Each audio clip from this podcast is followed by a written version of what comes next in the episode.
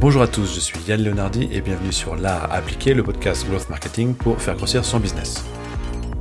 Dans chaque épisode, j'interviewe des experts marketing et growth pour parler entre autres de la façon dont ils appliquent le framework art. Dans cet épisode, on va parler design, produit, c'est quoi le brand design, le product design, UX, UI, de toutes les disciplines qui permettent de proposer une expérience client différenciante, unique et cohérente avec un branding de marque. On va parler de la similitude entre le growth comme cela devrait être et le branding sur le côté transverse de l'expérience client, aborder les méthodes de branding comme The 3 Hour Brand Sprint de Jake Knapp ou encore le Lean UX, les Design Principles. On verra aussi les bonnes pratiques et les erreurs à ne pas commettre. Ben voilà, ta cible, client, c'est quoi leur problème euh, c'est quoi les solutions que tu peux leur proposer, c'est quoi l'histoire, tu poses toute ta stratégie autour. Et l'UX, ce n'est que ça. Et c'est pour ça que pour moi, on ne peut pas décorréler le branding, l'identité de marque, euh, l'expérience client, l'expérience utilisateur, l'expérience produit. Et qu'aujourd'hui, en 2020, je ne comprends toujours pas pourquoi il y a autant de silos dans les boîtes. L'identité visuelle dans une boutique, elle fonctionne si tu sais dans quelle enseigne tu es sans avoir besoin de lire le panneau à l'entrée. En fait, tu reconnais où tu es et une identité de marque forte, c'est un peu ça. Léa Mendes da Silva est VP Design à Payfit. Avec son profil très atypique et autodidacte, elle a sérieusement défriché pour différentes boîtes du branding, de l'UX et bien sûr du design. Cela faisait longtemps que je la harcelais pour passer dans le podcast. C'est LA personne que je voulais absolument interviewer sur ces sujets, car son point de vue est passionnant pour tout marketeur, product guy ou designer. Elle a des opinions bien tranchées et surtout une expérience out of the box qui justement permet de mieux appréhender toutes ces disciplines de façon transverse. Instant promo, j'en profite pour vous dire que je développe une chaîne YouTube à mon nom où je réalise entre autres des études de cas marketing et growth. Allez y faire un tour, vous ne serez pas déçus. Et bien sûr, abonnez-vous à ma newsletter, la Growth Semaine, pour recevoir chaque dimanche le meilleur des contenus growth marketing. Design égale branding égale growth. On en parle tout de suite, c'est parti. Bonjour Léa Mendes da Silva. Bonjour Yann. Léa, tu es euh, VP Design à Payfit, mais euh, tu as une expérience très variée, un profil atypique et je suis très content de te recevoir. Je voulais euh, parler avec toi depuis longtemps parce que tu as des convictions fortes, on aura l'occasion de les évoquer et on va parler principalement branding, mais pas que. Alors dans ce podcast, je parle de art, évidemment, comme framework growth marketing. Et dans le growth marketing, on attache énormément d'importance à l'expérience utilisateur dans son ensemble donc toutes les disciplines qui sont liées au produit et au design. J'ai découvert un peu tardivement que cela avait bien sûr bien plus d'impact sur le revenu de travailler le produit et le design que euh, les petites bidouilles qu'on pouvait faire euh, sur le framework art. Alors, très rapidement, est-ce que tu pourrais nous faire un petit retour sur ton parcours? Euh, donc mon parcours, c'est un parcours un petit peu atypique puisque j'ai pas du tout commencé dans la tech et j'ai pas fait de grande école comme la plupart de mes collègues, ni d'école de design d'ailleurs. moi j'ai commencé dans le retail. J'ai été vendeuse pendant 5 ans dans les magasins en physique.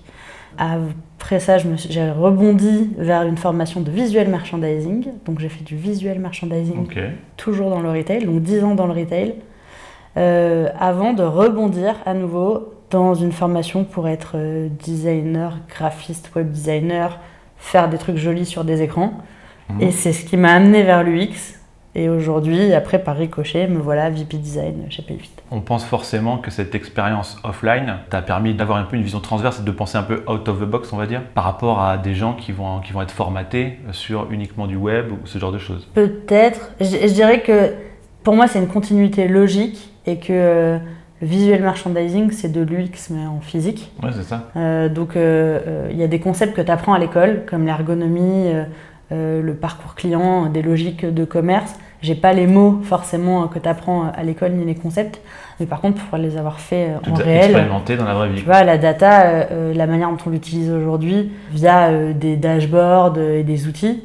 Ben, moi, il y a 10 ans, j'allais voir la comptabilité au Gary Lafayette, je leur demandais les chiffres de mon étage, ils me les imprimaient sur un papier et je voyais au mètre carré qu'est-ce qui était rentable et j'allais bouger les produits en fonction pour impacter le chiffre d'affaires.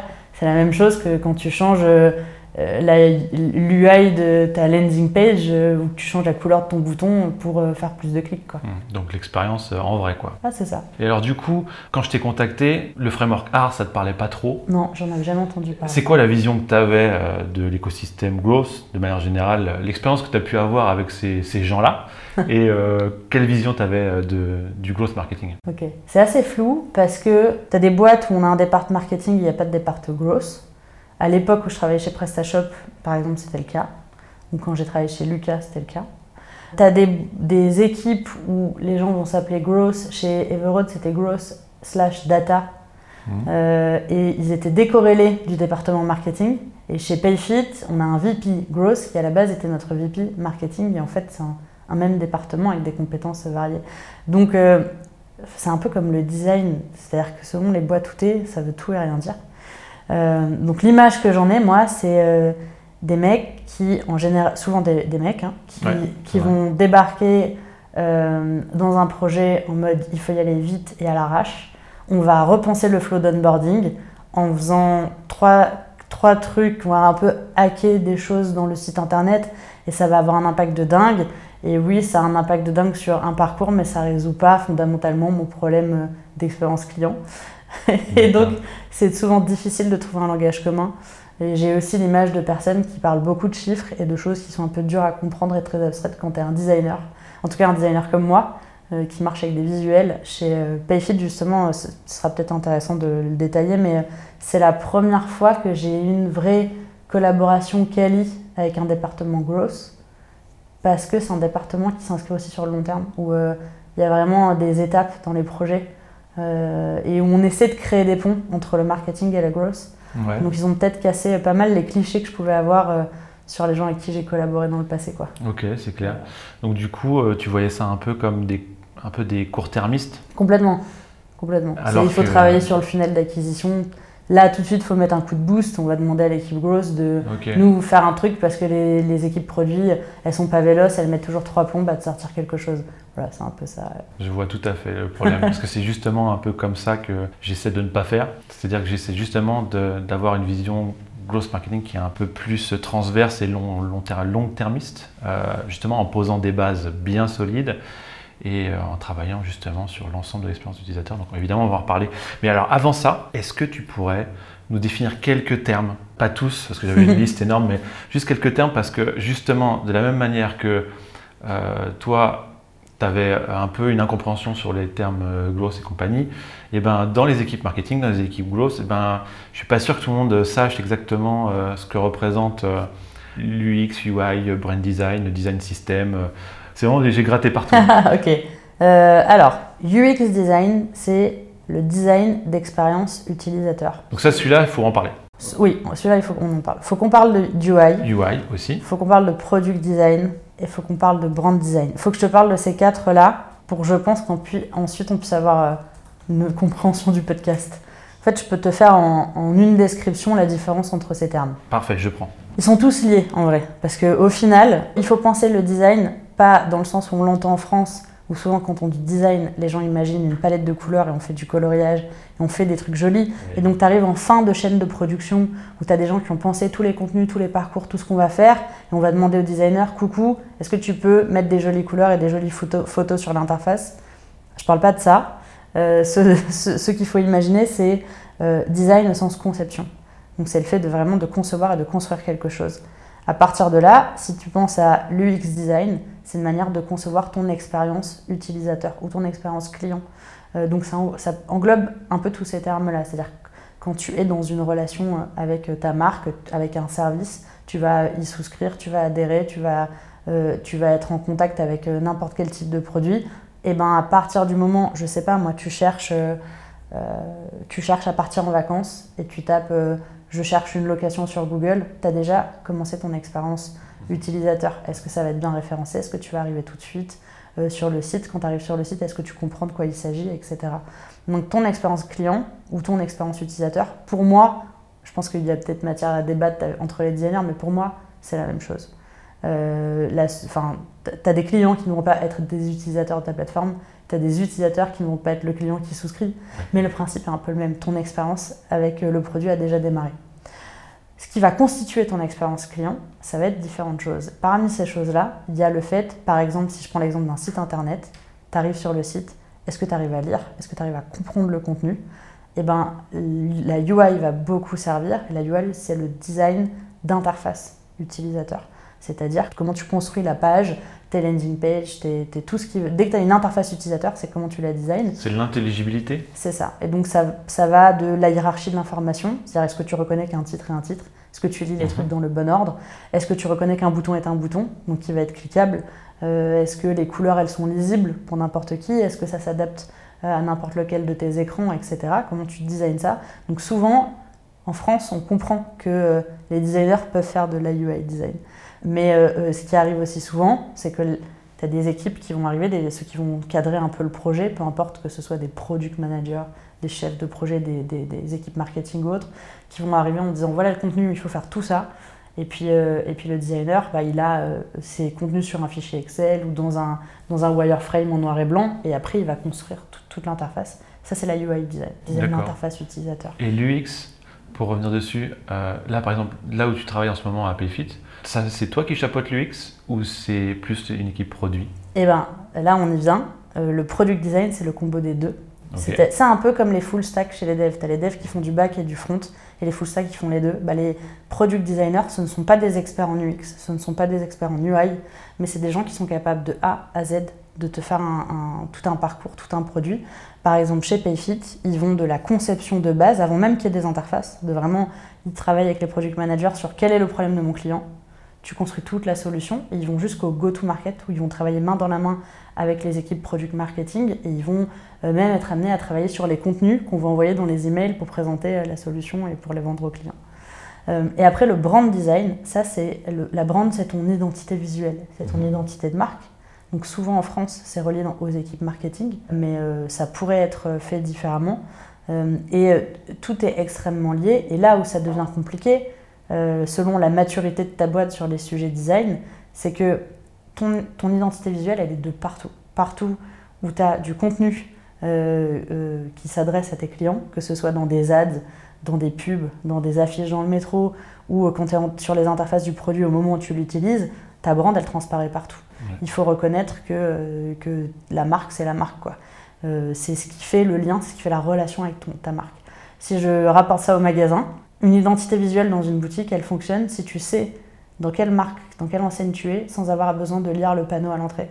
Tu rentres dans un Zara ou dans un H&M, t'as pas du tout besoin de lire le panneau Zara ou H&M pour savoir que tu es chez eux. Les mannequins, euh, la manière dont les produits sont placés, l'expérience client, ton parcours de A à Z, tu sais où tu es, l'expérience est toujours la même, le modèle est le même, même si les magasins sont différents, en fait, tu reconnais où tu es et une identité de marque forte, c'est un peu ça. Ou euh, tu as eu une campagne qui a été faite par Adopt un mec à un moment donné, où ils mettaient des grandes affiches en 4 par 3 dans le métro, il n'y avait aucune euh, inscription, pas de mots, rien du tout, c'était juste une icône. Et tu comprenais que c'était Adopt un mec. Et là, tu as un branding vraiment très fort, c'est-à-dire que tu as des gens qui n'ont plus besoin de te donner leur nom, tu sais qui ils sont, parce qu'ils sont tellement mémorables, l'identité visuelle est tellement forte que de fait, tu sais qui ils sont. Euh, et ça, eh ben, normalement, quand c'est très bien fait, c'est tellement fluide que euh, quel que soit le moment où tu as un point de contact avec la marque ou avec le service, tu sais que c'est cette marque ou ce service-là. Bien souvent en France, ce qui arrive, c'est que les, on paye une agence, on fait un super joli branding, on a un, très beau, site internet. une plateforme de marque. C'est ça, et puis tu arrives sur le produit et l'expérience, elle est dégueulasse.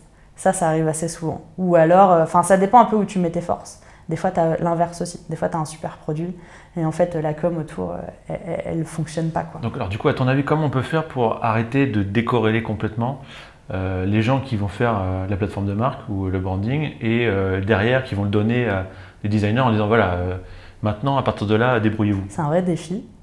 c'est un vrai défi parce que ça dépend, ça dépend de la culture que tu as dans ta boîte, du niveau de maturité que tu as sur ces sujets-là et de la manière dont tu silotes les équipes. Tu vois, euh, chez Payfit, historiquement, c'était fait comme ça. C'est-à-dire que tu avais la brand marketing d'un côté, le produit de l'autre. Résultat, euh, en évoluant, ils se sont retrouvés avec euh, un site internet avec une fonte et des couleurs qui ressemblaient beaucoup au produit mais qui étaient complètement différents. Ça veut dire que quand ça, ça évolue avec les années, tu te retrouves avec des, des librairies, de, des, des, des, typographies, euh, des palettes de couleurs qui sont complètement différentes. Et euh, bah, avec le temps qui passe, tu as des évolutions qui sont différentes. ça diverge de plus en plus. Et tu te retrouves avec des divergences. La solution qu'on essaie de mettre en place chez Payfit aujourd'hui, c'est de, euh, de faire travailler les équipes ensemble à certains moments. c'est pas du tout le même métier d'être un brand designer et travailler avec le marketing et d'être un product designer et travailler dans le produit. Mais euh, si tu as un langage commun et des, si tu t'arrives à identifier quel est le tronc commun entre les deux, on, essaie de travailler ça comme un fil conducteur en fait. pour tenter de, euh, bah de, déjà de reconnecter, de péter tous les silos historiquement qui ont été construits. Euh, dans, euh, et l'ambition à terme, c'est d'arriver à faire quelque chose d'assez fluide. Tu as plein de méthodes. Tu as des boîtes où ils vont avoir un gros pôle design. Et ensuite, quand une équipe a besoin d'un designer, elle va solliciter ce studio, entre guillemets. Le problème de ça, c'est que du coup, tu as une identité forte qui va se créer au niveau du design. Ça va être très fort en termes de culture. Mais tu as créé des boulots d'étranglement parce qu'à chaque fois que tu as besoin d'un designer, il faut aller les pinguer. Souvent, tu n'arrives pas à les avoir. Résultat, tu as beaucoup d'initiatives qui vont se faire sans les designers et tu te retrouves avec des choses un peu inégales où tu peux avoir une, identité de marque très forte et puis des, endroits dans ton produit où tu as une belle expérience et d'autres endroits où c'est tout pourri. Euh, ou alors, tu peux avoir la technique d'avoir des designers qui. Euh, euh, un peu ce qu'on a nous chez Payfit, qui vont construire une solution et en être le promoteur et participer un petit peu à tout.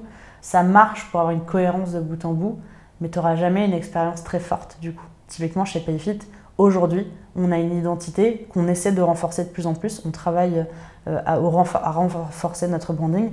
C'est un gros travail parce qu'historiquement, on avait une identité un peu consensuelle, bleu et blanc, etc. Euh. Voilà, tous les codes classiques. Euh, parce que, en fait, quand tu n'as pas une équipe qui met toute sa puissance dedans, c'est super dur voilà, de, trouver des concepts. C'est vraiment difficile parce que tu as, souvent, ouais, as souvent un peu les deux. Quoi. Soit tu as des boîtes où ils vont avoir une très forte culture brand, soit tu as des boîtes où ils ont une très forte culture produit. Et euh, c'est assez rare de voir les deux. En tout cas, sur le marché français, c'est assez rare de voir les, de voir les deux. Hmm. Et je pense que ça dépend aussi de qui est ton fondeur. Si tu as un fondeur qui est plutôt business ou plutôt produit, ben en fait, les forces, elles ne vont pas être construites de la même manière dans les équipes. Ok, je vois tout à fait. Et du coup, sur des, plus petites équipes, c'est là où il y a le plus de flexibilité. C'est là d'ailleurs, on va en reparler, où tu as pu faire tes armes sur d'autres d'autres aspects de l'expérience euh, utilisateur. Euh, comment on pourrait faire Est-ce qu'il faudrait impliquer tout le monde dans le travail euh, global du, branding? Parce que, en fait, par exemple, moi, je fais un truc. Alors, moi, je l'ai mis dans la catégorie growth. du coup, je, repars du branding. Donc, je fais une sorte de MVB. On aura l'occasion d'en reparler. Un, branding minimum. Et de là, je peux faire des piliers de contenu et ça part soit en SEO, soit en stratégie de contenu qui va sur les différents canaux. Mais dans mon MVB, j'ai une partie tonalité et une partie euh, apparence. Et la partie apparence, du coup, euh, ça dépend avec qui je fais ça, mais euh, bah, c'est là où on va justement mandater, enfin pas mandater, mais on va essayer d'intégrer après l'avoir fait, facilement la personne qui va, qui va être un peu design, quoi, un peu transverse, et lui dire bah, il faut absolument qu'on arrive à exprimer tous ces éléments de branding dans l'expérience utilisateur, parce que c'est hyper important que justement une personne soit dans un Zara et sache qu'elle y soit. Est-ce qu'il faut vraiment prévoir ça dès le début et impliquer euh, dans la création du branding quelqu'un de design, quelqu'un de produit? Parce que justement, moi, j'oriente quand je fais ce, ce MVB, j'oriente avec mon expérience en sachant que certains éléments du branding, je vais pouvoir les utiliser in, fine dans la stratégie de contenu. Donc c'est-à-dire que, en fait, j'oriente un petit peu déjà. Donc je suppose que si c'était pas moi qui le faisais et que c'était quelqu'un d'un peu design, du coup, il l'orienterait un peu différemment. Alors comment on pourrait euh, démêler un peu ce, truc-là pour une équipe un peu plus réduite? Parce qu'évidemment, comme tu disais, sur des, équipes plus grosses, on a des problématiques bien plus importantes de gestion des, différents départements. Et dans ce cas-là, les cultures de, quel département va prendre le dessus, ça va forcément jouer. Euh, mais sur une équipe un peu plus réduite, comment on, peut, on pourrait régler ça à ton avis? Euh, bah, Je connais pas le, MVB, mais je pense que c'est une, bonne... C'est une mini plateforme de marque, tu vois. Je pense que c'est une bonne... En fait, je pense que c'est une bonne pratique de, dès le début, se dire euh, comment est-ce que je vais faire euh, des premiers assets qui vont être cohérents. Parce que tu peux les faire évoluer de façon cohérente ensuite. Oui, c'est pas... Ce qui est plus compliqué, c'est quand euh, tu as une équipe très jeune, très, une boîte très early stage, qui vont poser un logo fait sur un PowerPoint ou payer à 5 euros en Inde, voilà, faire un truc en se disant c'est pas grave, on s'en fout, on fera un autre truc plus tard. On va prendre un nom complètement random, euh, qui va pas forcément parler à notre cible, mais juste euh, notre ex, elle a trouvé ça cool, et puis voilà, ça se retrouve là.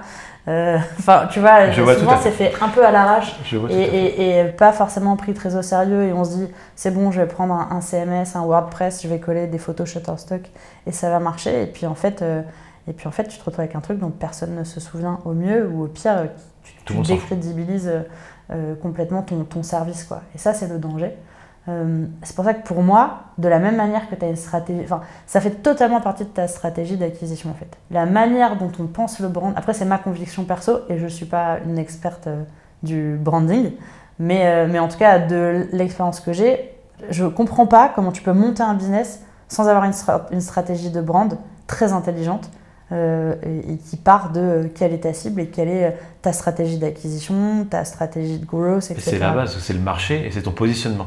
Et euh, là, ton apparence, qui est la première chose que les gens vont voir, c'est l'élément de branding qui va te différencier des autres sur le marché. Et après, tu as un biais qui est euh, je vais faire un joli design. Des fois, tu as des gens qui sont comme ça, très sensibles à une belle, une belle interface, une belle UI, etc. Ils disent, OK, je vais faire un joli design. Ça va être beau, ça va être très classe, ça va être très chic. Puis je vais faire quelque chose qui me plaît à moi. Et, et puis, manque de bol, en fait, ça parle pas aux gens et je comprends pas pourquoi. Et chez euh, Everode, on avait eu ce biais, donc je trouve que c'est un assez bon, bon exemple. Euh, c'est que la première stratégie euh, d'identité visuelle, elle, ça ressemblait beaucoup à ce que tu peux trouver chez, à l'époque, c'est en 2017, 2016. Everroad, qui est donc une plateforme euh, logistique ça. Euh, pour les, euh, camions. C'est ça, transport routier de marchandises. L'objectif, c'était de faire un peu le Tinder des camions, c'est-à-dire de matcher des gens qui ont de la marchandise et qui veulent l'envoyer en Europe et qui n'ont pas de camion, avec des gens qui ont des camions et qui peuvent la transporter. Donc le, le monde du transport routier, c'est un monde avec ses codes. Euh, qui existe depuis longtemps et qui a sa propre façon de communiquer et de fonctionner, euh, qui peut être vue de façon un peu old school, je mets des gros guillemets là-dessus, euh, par les gens qui bossent dans la tech, mais de fait, tu vois, une des choses qui était reprochée à Everode à l'époque où j'y travaillais, c'était de ne pas avoir de numéro de fax, par exemple. Parce que c'est un monde où les gens travaillent par fax. Moi, j'ai vu des clients imprimer nos emails et les mettre dans des pochettes en papier. Voilà, c'est une autre façon de travailler. Beaucoup de choses se font du bouche à oreille, tout le monde se connaît. Euh, voilà, c'est un, écosystème avec ses propres codes.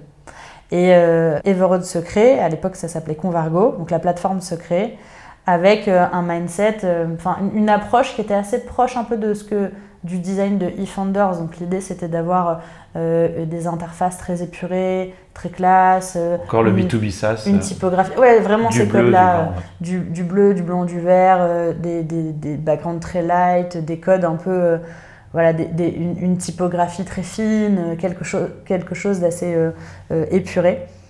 Sauf qu'en fait, dans un milieu comme celui euh, du transport routier de marchandises, quand tu regardes les magazines, tous les supports de com, que tu vas dans les stands, les événements, c'est de la typographie bâton très grosse et très lourde, c'est des couleurs qui sont très fortes et très contrastées, c'est assez brut comme, comme identité. et, donc en, se positionnant avec ce type de branding, le message qu'on envoyait, il pouvait être interprété soit on ne sait pas de quoi on parle, en fait on n'est pas des professionnels du transport routier. Coucou, on est une nouvelle plateforme et en fait on passait pour des non-experts. Et il y avait un vrai problème de trust. On faisait peur aux gens qui se disaient. On vient vous disrupter, mais on n'y connaît rien. Ça faisait un peu gadget, voilà, on n'y connaît rien. Euh, ou alors, pire, ça pouvait être connoté le Uber du transport routier. Et là, ça faisait totalement flipper cet univers où ils se disaient oh là là, ça y est, c'est terminé, ils vont, euh, ils, vont nous prendre nos emplois, euh, ils vont détruire le marché, etc.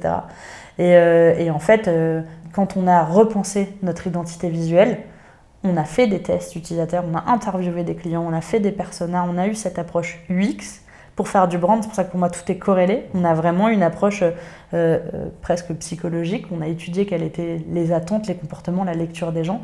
Euh, et on a considéré que le site internet c'était un succès après notre rebranding le jour où on a en test utilisateur mis les clients devant le site en leur disant est-ce que vous pouvez nous, dire ce que vous en pensez? Et les gens nous disaient ben il euh, n'y a rien à dire c'est une plateforme de transport de marchandises je vois pas où est le problème et en fait ça pour nous c'était gagné quoi parce que ça y est les gens trouvaient ça évident on était euh, perçu comme un acteur dans ce monde-là. De l'écosystème. Et donc, bah, c'était une validation de OK, on a un branding qui a fonctionné. Avec quand même un défi qui était de pas non plus tomber dans le cliché où on allait avoir une identité de marque complètement old school des années 80.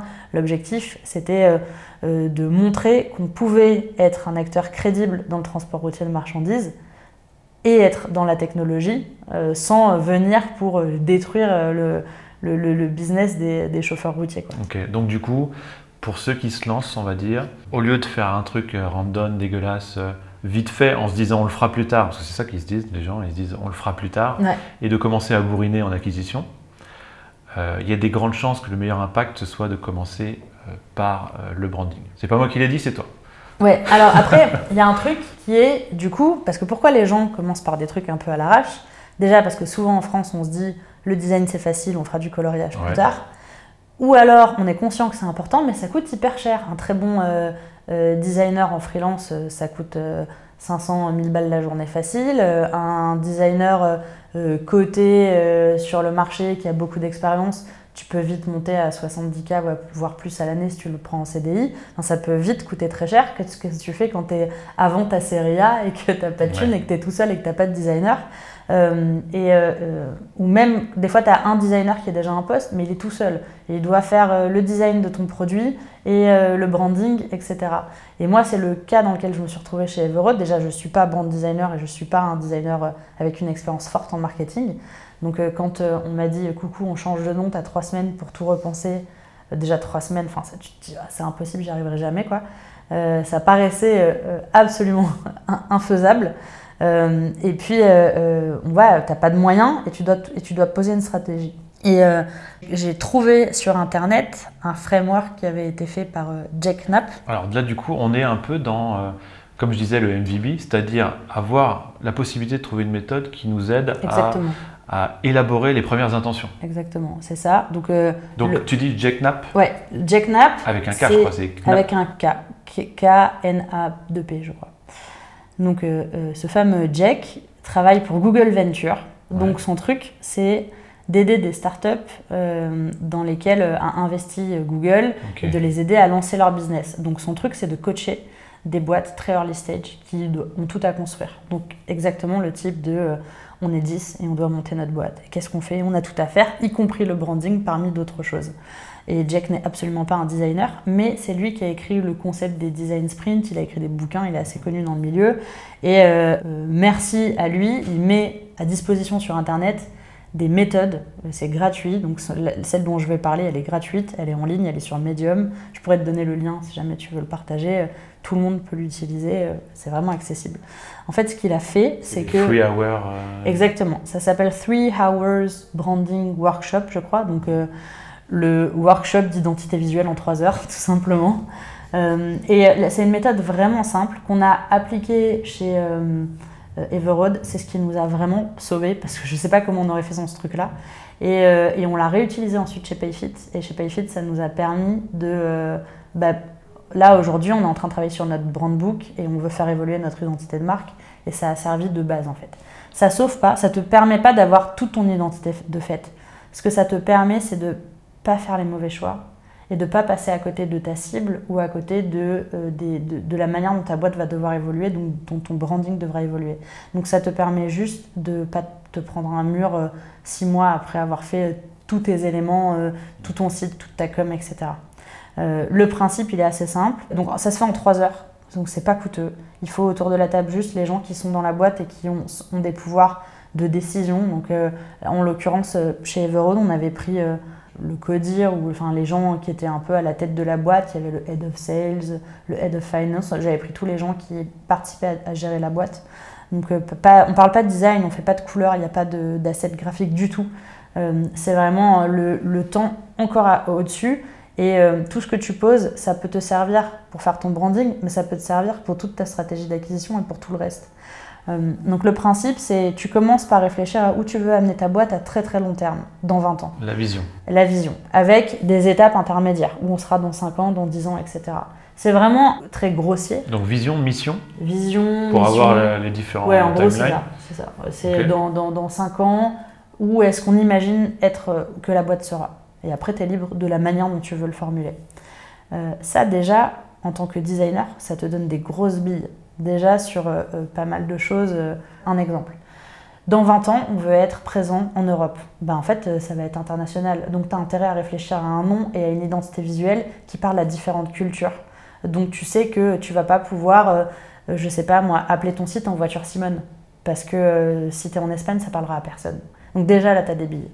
Ensuite, euh, alors je ne sais plus dans quel ordre sont tous les éléments, ça fait un, moment que je ne me suis pas repenchée dessus, mais parmi les exercices, euh, tu en as un aussi sur ton audience. C'est pas tes personas, tu vas pas jusqu'à faire tes personas, mais tu fais la segmentation.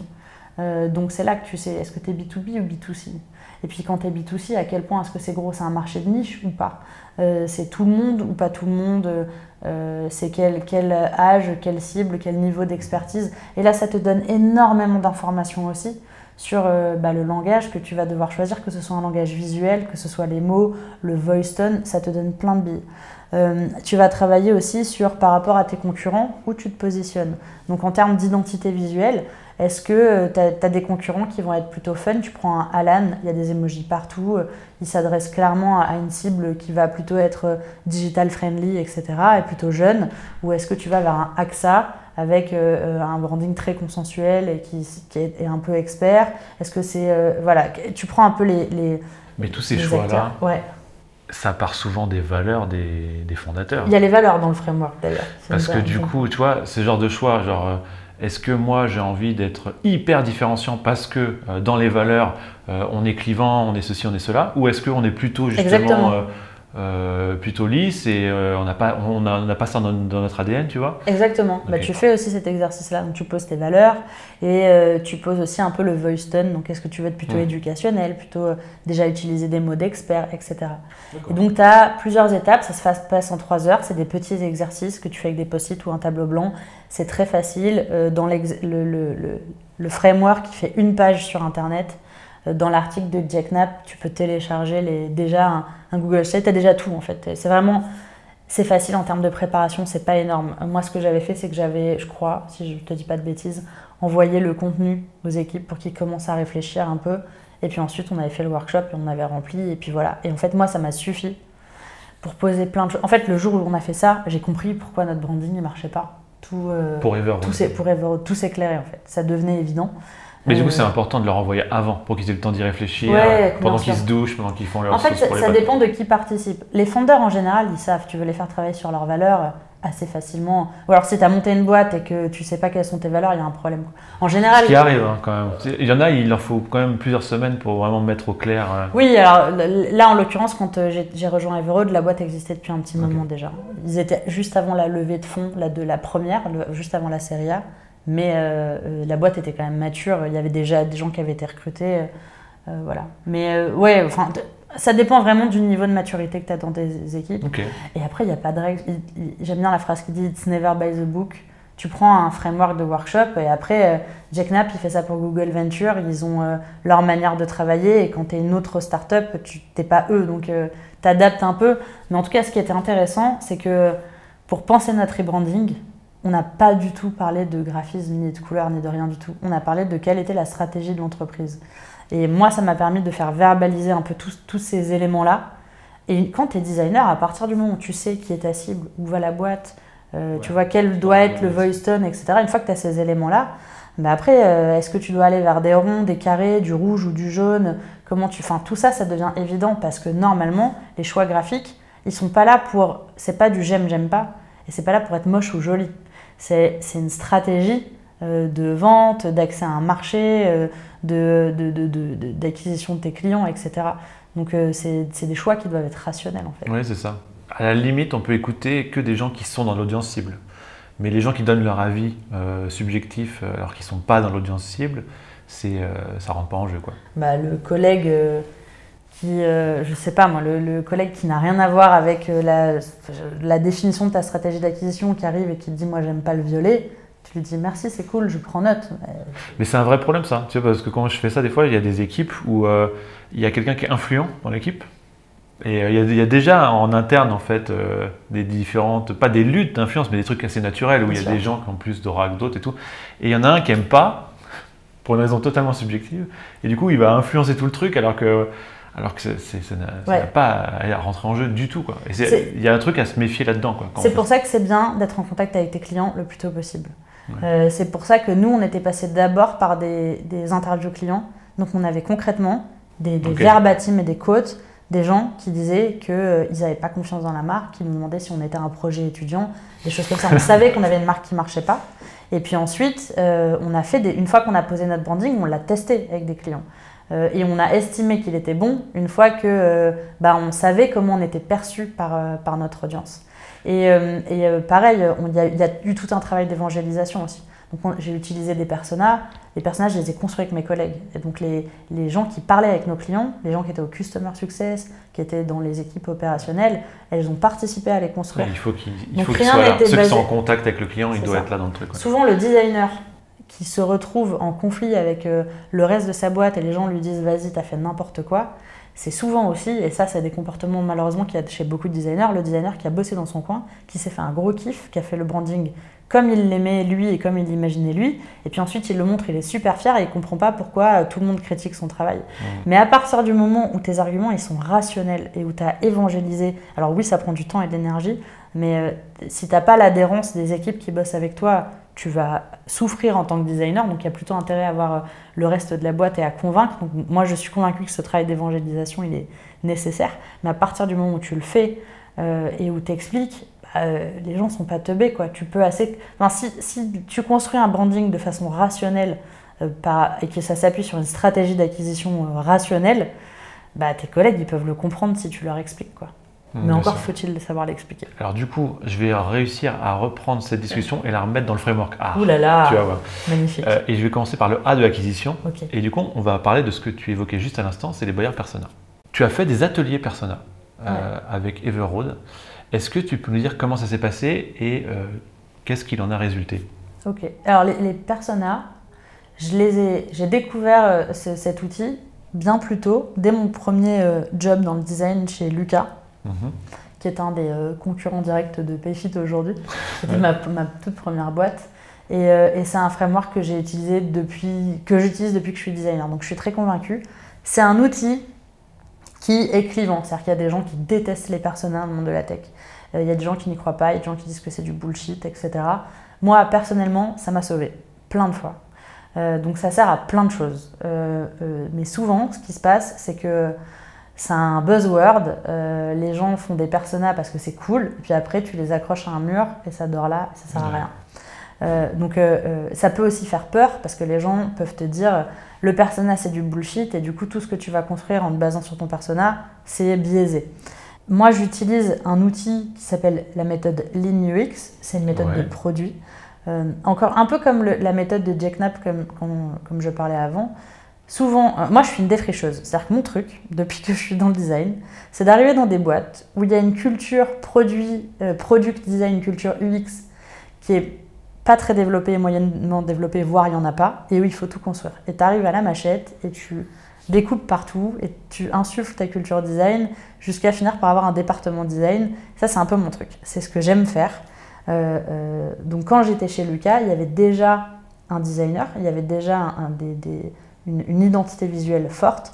Par contre, sur la partie UX et produit, il y avait beaucoup d'évangélisation à faire et, euh, il fallait, enfin voilà, il y avait, ils étaient vraiment dans ce truc où euh, on avait une designer avec un, super profil qui travaillait euh, sur la partie branding et elle travaillait aussi sur la partie UI, mais dès qu'il fallait faire de l'UX, repenser les customer journées, être dans une stratégie comme ça user-centric, et ben on se retrouvait confronté à un fondeur qui nous disait non mais moi je sais mieux que les clients. Et là c'était hyper conflictuel.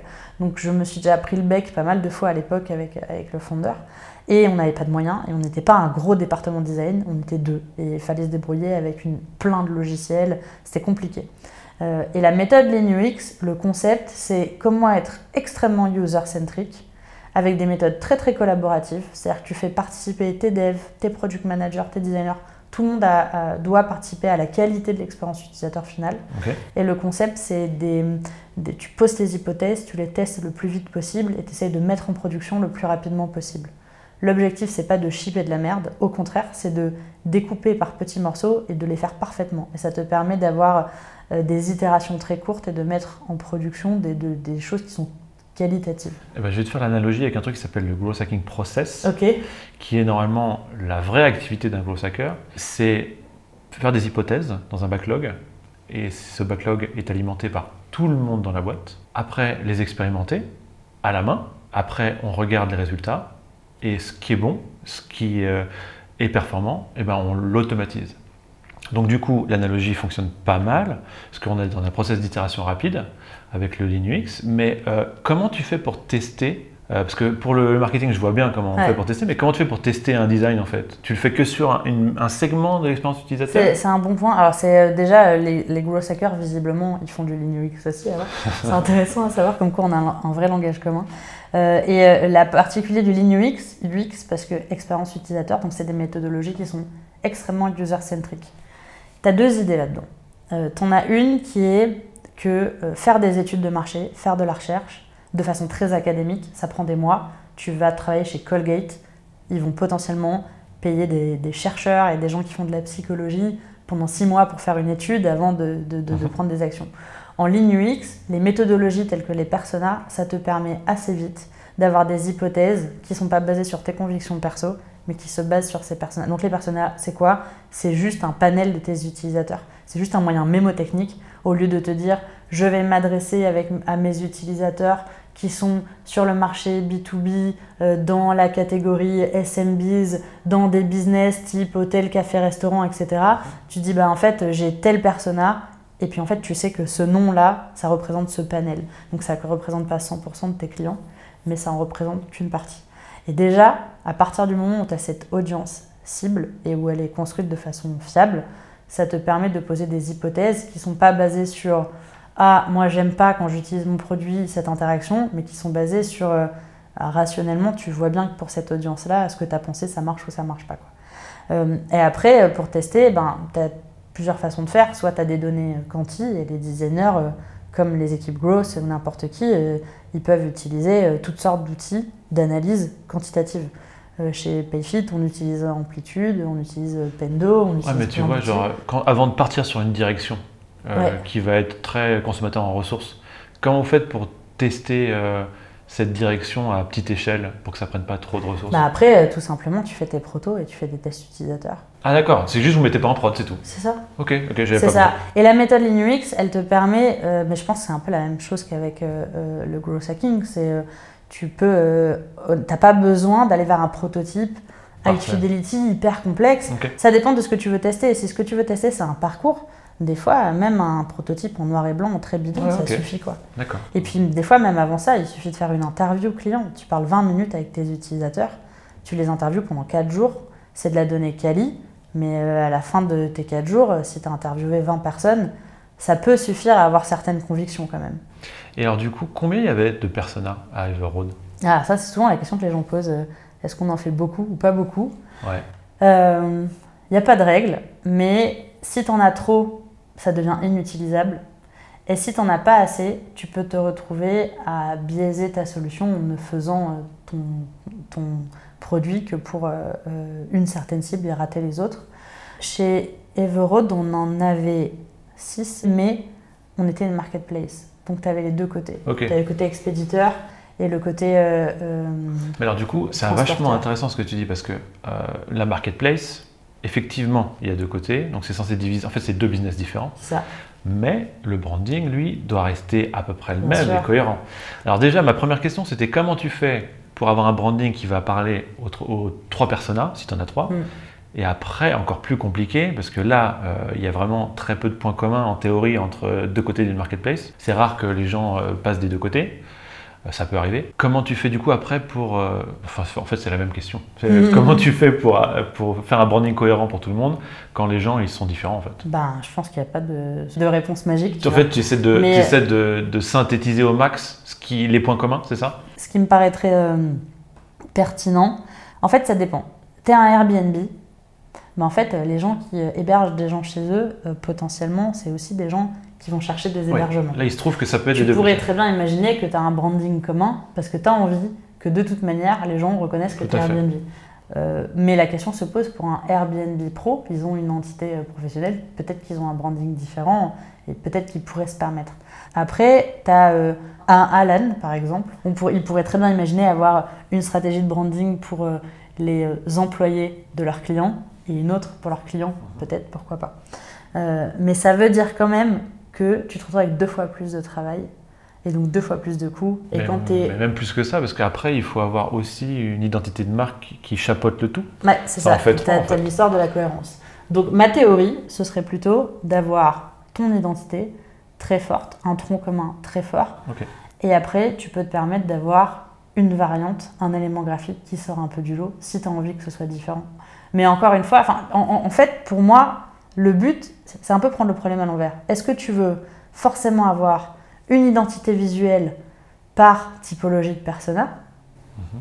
Est-ce que vraiment ça fait sens? À quoi est-ce que ça sert? Il y a des cas où ça servirait ça? Parce que je, en fait, euh, j'essaie d'y réfléchir, j'ai pas d'exemple. En fait, souvent, moi, ce que j'observe dans les entreprises, c'est que les gens qui travaillent dans les équipes marketing et donc souvent qui own la, brand, au bout d'un moment, ils n'en peuvent plus du branding. Ils ont envie de changer parce qu'ils font tout le temps, ils utilisent tout le temps les mêmes assets.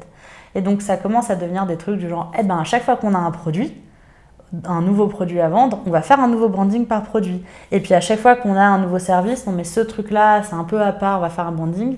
Et en fait, c'est comme ça que tu morcelles ta marque et que tu te retrouves au bout de deux ans avec, euh, bah, tu sais plus euh, chez qui t'es quoi. Euh, et ça, c'est dangereux parce que quand tu travailles dans la boîte, tu as l'impression de tourner en rond et que ton branding c'est tout le temps le même. Donc tu peux avoir envie d'un souffle nouveau par moment. Sauf que si tu te tiens pas à une certaine cohérence sur le très long terme, tu peux très vite perdre ta cible. Mais c'est parce que ton branding de base n'est pas assez fort en fait. C'est ça. le problème en fait. C'est ça. Alors que si tu as une base qui est solide au début, après tu peux te permettre toutes les variantes que tu veux et euh, ça marchera. Ok, donc c'est vraiment euh, c'est un peu ta façon de voir les choses qui est euh, bah, finalement un peu la ma façon de voir les choses. C'est si on fait pas les choses un peu bold, un peu limite clivant, ben en fait, on s'expose toujours à plein de problèmes, que ce soit dans le message sur le, marché euh, et dans l'évolution d'un branding. Enfin, finalement, ça règle pas mal de problèmes en fait. L'exemple de Payfit, c'est un bon, entre guillemets, mauvais exemple au début. C'est-à-dire que Payfit, ils ont démarré avec du blanc, du bleu, des illustrations, une typographie bâton, des codes qui sont des codes vraiment classiques du B2B. On a fait de la guérilla test l'année dernière avec euh, notre user researcher et notre brand designer. Ils sont allés à Gare Saint-Lazare, ils ont ouvert le site internet, ils ont choisi la gare Saint-Lazare parce qu'en une heure où tu as beaucoup de gens qui rentrent du taf, donc tu as beaucoup de, personnes actives qui pourraient potentiellement être euh, des clients ou des bailleurs ou des utilisateurs de Payfit. Et donc euh, ils ouvraient, ils les mettaient face au site internet en leur disant qu'est-ce que vous comprenez? Et on a eu des trucs. Euh, on nous a pris pour PayPal, on nous a pris pour Lydia.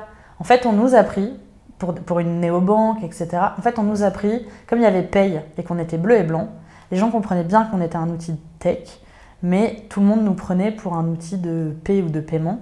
Et surtout, on nous a confondus avec des acteurs qui ne sont pas des concurrents, mais qui sont dans notre écosystème. Ça confirmait qu'on était bien perçu comme euh, ce qu'on est, un outil euh, SaaS dans la tech, mais par contre, ça confirmait aussi qu'on avait la même identité que les autres, quoi. Et que donc, euh, on pouvait vite être perdu dans la masse. Et là, après, ben, c'est parti, il faut que tu retravailles. Et ça, c'est parce qu'on n'avait pas une identité très forte. On avait les bons codes par rapport à notre marché. Euh, c'est-à-dire que notre cible nous reconnaît comme étant un SaaS, etc. Mais par contre, les gens, s'ils lisaient pas le titre, ils comprenaient pas qu'on faisait de la paix et des SIRH. Quoi et d'ailleurs, si tu enlevais le contenu, on aurait pu marcher pour une assurance, on aurait pu fonctionner pour n'importe quel type de produit, ça aurait marché. Quoi. Mais c'est marrant parce que, en fait, rationnellement, c'était OK. C'était juste dans l'intention. Et l'intention est impulsée par, bah, par toi, en fait. Enfin, par toi pour PayFit, mais euh, en fait, ça dépend pas mal de qui va impulser le truc. Quoi. Parce que si on s'en tient à des process rationnels, on peut se retrouver avec euh, un lit diabis euh, assez en fait, facilement. Si, si tu es juste rationnel, tu finis avec quelque chose de consensuel. Ça plaît à tout le monde. Et souvent, c'est ce qu'on dit. Ça plaît à tout le monde, ça plaît souvent, tu te dis, ben, quand tu parles avec les founders, quand ils sont au début, au moment où ils vont faire leur levée de fonds, ils ont des grandes ambitions pour leur boîte. Tu leur demandes à qui tu veux t'adresser. Ben, je veux m'adresser au monde entier. je vais être dans tous les pays et je veux couvrir tout le monde, etc. Et puis toi, tu es designer et tu dis, OK, comment on va faire? Et le danger, souvent, c'est bah, de te retrouver avec quelque chose qui, oui, ça plaît à tout le monde, mais personne ne se rappelle de toi. Mais soit ça revient un peu à ce que tu as dit tout à l'heure, euh, genre euh, où vous vous voyez dans 10, 20, ans. Mm. Et euh, oui, on veut être leader mondial. En fait, moi, j'ai tendance à freiner ces ardeurs-là et de rester sur une vision, enfin, une vision plus générale et non pas aussi matérielle. Bah justement parce que euh, c'est un peu ce que va me répéter tout le monde en fait. En fait, je leur dis ça, ils vont toujours me dire ça. Et euh, à la limite, je préfère au moins qu'ils euh, soient, soient plus sur un segment et qu'ils soient pertinents pour ce segment, tu vois. Et j'ai tendance à restreindre ce genre de truc, ce genre d'ambition, pour au moins être sûr d'être efficace sur un en segment. fait, en fait, l'un n'empêche pas l'autre. C'est-à-dire que c'est pas parce que tu as l'ambition d'être dans tous les pays d'Europe et du monde entier de la planète dans 20 ans que ça veut dire qu'il faut faire une marque qui va s'adresser à, à tous en même temps, maintenant, avant ta première levée de fonds. Par contre, ce que ça veut dire, c'est qu'il va falloir être scalable. Et c'est ça le secret en fait. C'est-à-dire qu'il faut que tu penses ton, un brand qui va pouvoir évoluer. Ouais, Donc peut-être que tu vas te dire, je sais pas moi, je choisis une, euh, une typographie. Je sais que euh, on va s'ouvrir euh, en Pologne dans, dans 5 ans. Bah, j'ai peut-être intérêt à ce que la typographie que je choisis, si elle a, elle a du caractère et qu'elle est reconnaissable et qu'elle est forte, j'ai plutôt intérêt en tant que designer à m'assurer que euh, les euh, caractères que tu trouves que dans la langue polonaise et pas dans la langue française, je puisse les avoir dans euh, ma typo.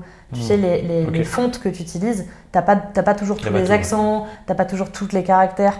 Et ça, ça fait partie des éléments qu'un designer, il doit être capable d'anticiper. Sinon, très vite, ce, à quoi tu vas te retrouver confronté, je sais pas, moi, tu sais que dans euh, un jour, tu vas ouvrir ton marché en Chine. Et euh, en Chine, le- les boutons d'action, souvent, ils sont rouges. Le rouge, c'est la couleur positive. Donc c'est beaucoup utilisé. En France, c'est la couleur de l'alerte. Donc euh, si tu penses ton interface pour la population chinoise, elle ne sera pas du tout comprise de la même manière par la population française. Euh, en tant que designer, le défi, c'est là qui va être intéressant. C'est peut-être que pour tes early adopters, tu vas avoir une stratégie avec certaines couleurs, mais que tu sais que potentiellement, il y aura un changement dans ta palette de couleurs dans les deux ans qui viennent. Et donc, c'est là que tu vas avoir besoin de bien anticiper, de penser de la scalabilité, de te dire bah, peut-être que j'ai qu'une seule couleur forte et le reste c'est du noir et blanc. Je dis, n'importe quoi, hein, mais c'est un exemple. Peut-être que j'ai des tons assez neutres, j'ai qu'une seule couleur forte parce que s'il faut la changer, ce sera facile. Ma euh, typographie, je dois m'assurer qu'elle soit lisible en petits caractères parce que euh, j'en sais rien, peut-être qu'il me faut deux fontes, peut-être qu'il me faut une fonte sur le produit et une fonte pour le marketing. En fait, ces choix-là qui vont être structurants, ça ne veut pas dire que tu dois tout poser tout de suite, mais c'est juste que euh, tu dois penser de façon hyper scalable. Ouais, donc cohérent et scalable. Exactement.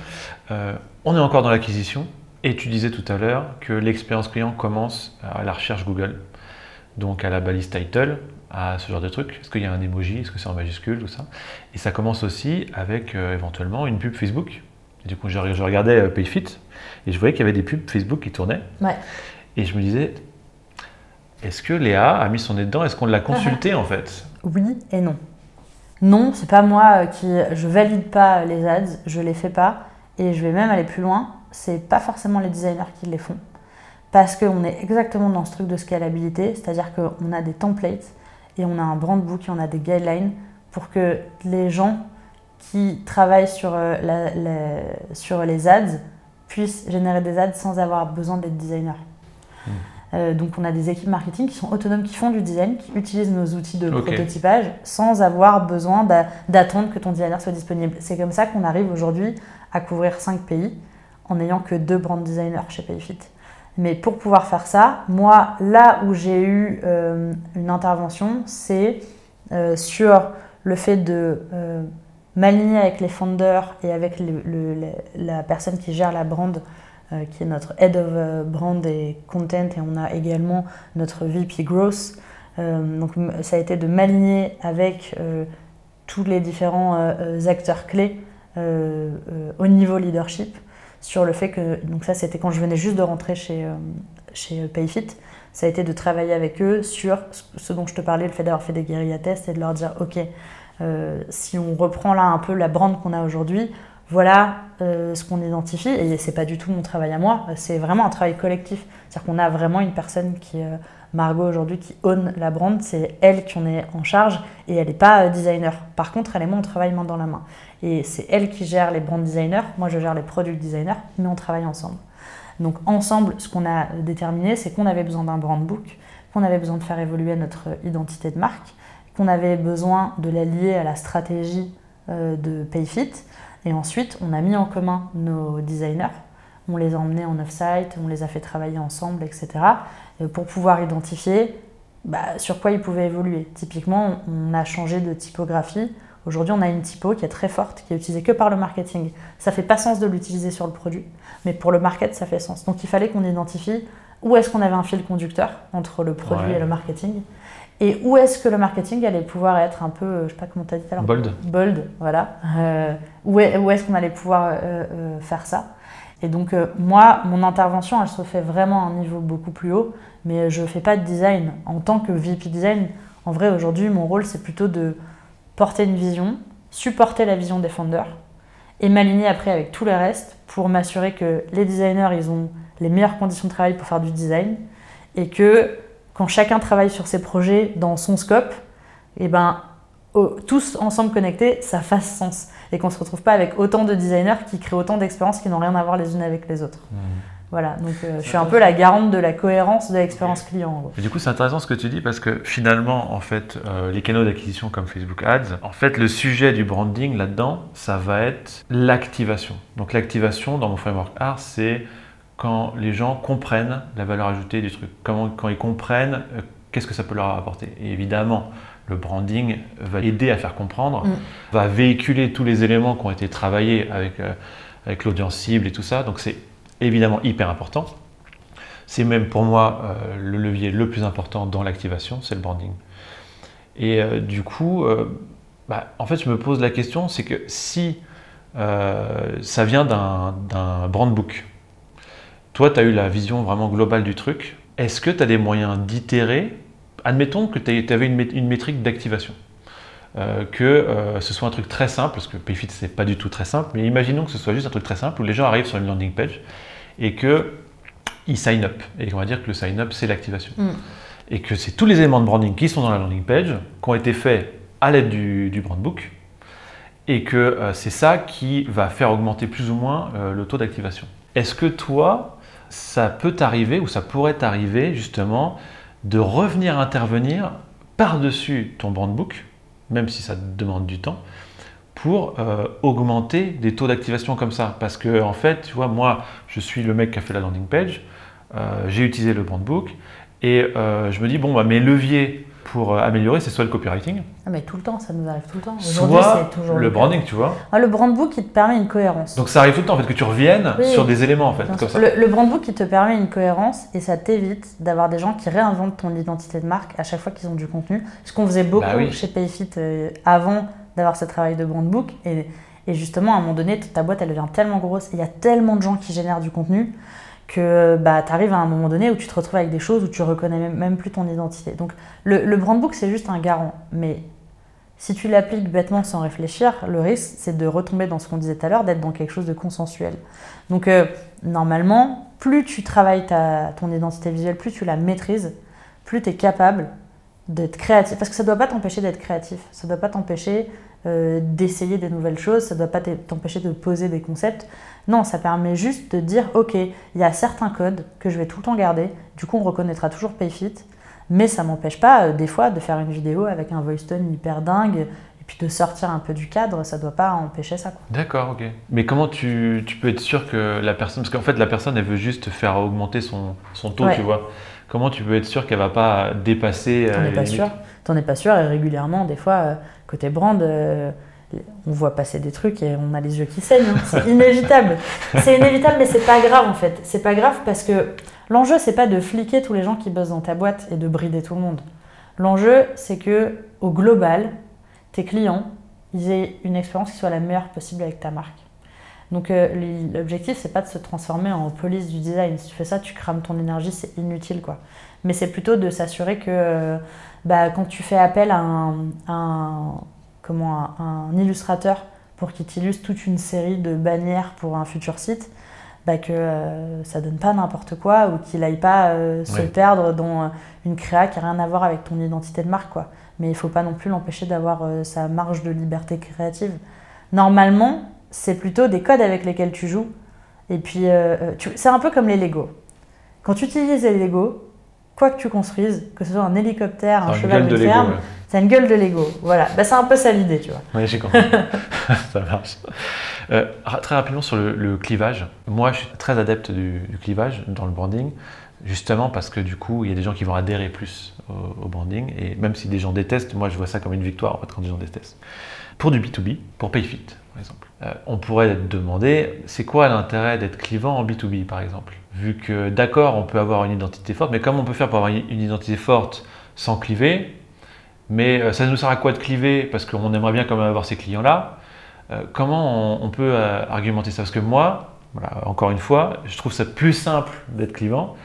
Et euh, je pousse toujours à ça parce qu'au moins je suis sûr que les gens que j'ai ciblés, ils vont être contents.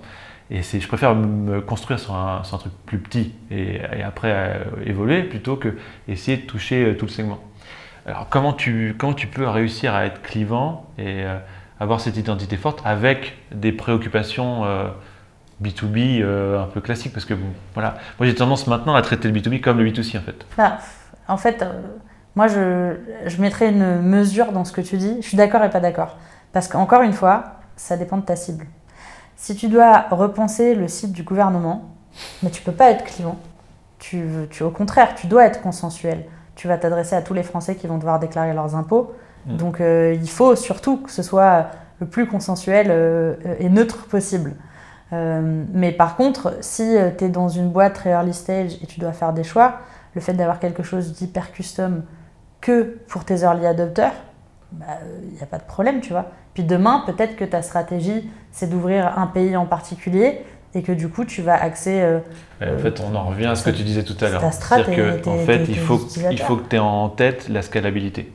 Que tu peux être clivant pour tes early adopters si tu peux le décliner, le faire évoluer. Parce que si tu es clivant pour être clivant, parce que c'est plus facile au début, mais que tu n'as pas anticipé comment tu vas mmh. faire évoluer ton business derrière, le danger, c'est que à un moment donné, tu te heurtes à un mur parce que je sais pas si tu t'adresses que à une cible qui est dans la French Tech. Nous, c'est un peu ce qui nous arrivait chez Payfit au début. C'est-à-dire que notre cible, elle a marché très bien avec nos early adopters. Les illustrations étaient bien appréciées, euh, on n'avait pas de problème de trust. Les autres boîtes de la tech, nos early adopters, ça a d'abord été un peu les copains parisiens, quoi. Les premières boîtes qui nous, donc euh, euh, face à, des clients qu'on a, bah, ils savent qui on est, ils nous reconnaissent, on s'est fait un petit nom, ça a été assez facile. Après, quand on a voulu aller euh, taper des clients plus traditionnels euh, qui ne sont pas du tout dans ce milieu-là et euh, qui ont l'habitude de travailler avec des, des, softs qui sont hyper old school, et sur des marchés comme en Allemagne par exemple, bah, une HR manager dans une pharmacie en Allemagne, Payfit elle ne connaît pas, et puis peut-être que notre branding lui parlera moins et qu'il y aura une problématique de, de, confiance et de trust qui sera différente. Donc là, on en revient à voilà, comment c'est toujours une bonne balance entre mm. comment tu arrives à avoir une identité forte qui donne une ADN, qui fait que tu es mémorable, qu'on va se rappeler de toi et que tu vas marquer les esprits, tout en, en même temps ne cassant pas la confiance euh, que tu vas avoir avec tes utilisateurs. Euh, et, ben là, il te faut euh, des bonnes équipes de gens compétents aussi qui, qui, comprennent ça en fait, et pas juste des exécutants. Et souvent l'erreur dans les boîtes, c'est ça aussi, c'est je vais me prendre un free, euh, je vais lui donner aucune info sur euh, euh, mes valeurs, mes ambitions, la boîte. Je vais lui dire pour moi un branding. Donc il va faire ce qui lui paraît rationnel avec le minimum d'infos qu'il a. Il va me prendre un truc un peu consensuel et puis après, en fait, je comprends pas, ça marche pas. voilà. ok. rapidement, revenons sur Everroad. Tu as fait évoluer le branding d'Everroad vers un truc qui, du coup, avait les codes de l'audience mm. cible. Et en même temps, il y avait un concurrent qui s'appelait Fretlink. Ouais qui avait un branding euh, complètement différent, mais j'avais l'impression, enfin c'était mon point de vue, j'avais l'impression qu'ils fonctionnaient quand même sur leur branding, parce que c'était un truc euh, très logistique, avec euh, il y avait des tracés de, de, camions dans tous les sens. Et du coup, ça donnait l'impression que c'était une sorte de grosse machine qui allait fluidifier les, les transports et que en fait, c'était un peu le meilleur de la tech qui venait dans le, dans le monde des, des, camions. Ouais. Je sais pas comment ça s'appelle. Alors que du coup, Everroad était plus sur le côté euh, bitume, euh, code culturel. et alors du coup, comment tu as perçu ce branding de Fretlink Et justement, vu que vous aviez tous les deux la même audience cible, euh, qu'est-ce que tu pensais de ce, branding-là? Je trouve que c'était intéressant l'approche qu'ils avaient. J'ai bien leur branding en tête et je pense que c'est exactement ce que tu disais. D'ailleurs, si toi, en n'étant pas dans le transport routier, c'est ce que tu as perçu, ça montre que le message il marchait bien, ou effectivement tu voyais bien le combo entre euh, euh, la technologie et le monde du transport routier de marchandises. Donc je pense que là-dessus, ça a bien marché. Après, je ne connais pas assez bien de l'intérieur. Tu vois, je ne sais pas comment ils sont perçus par les clients. Euh, mais Ouais. je pense que c'était à peu près l'équivalent. Mais du coup, Everroad avait plus un aspect affectif. J'avais un peu cette notion de, voilà, de branding qui touche l'affect, alors que Fretlink, c'était très Je froid. ne saurais pas te dire comment on nous- les, les clients nous percevaient par rapport à cet acteur-là précisément. Par contre, ce qui est sûr, c'est que euh, euh, le branding, on l'a pensé en essayant de réutiliser des codes qui parlaient à nos clients, et qu'effectivement, à partir du moment où on a eu ce nouveau branding, euh, bah, la manière dont on nous a perçus a complètement changé. Ok.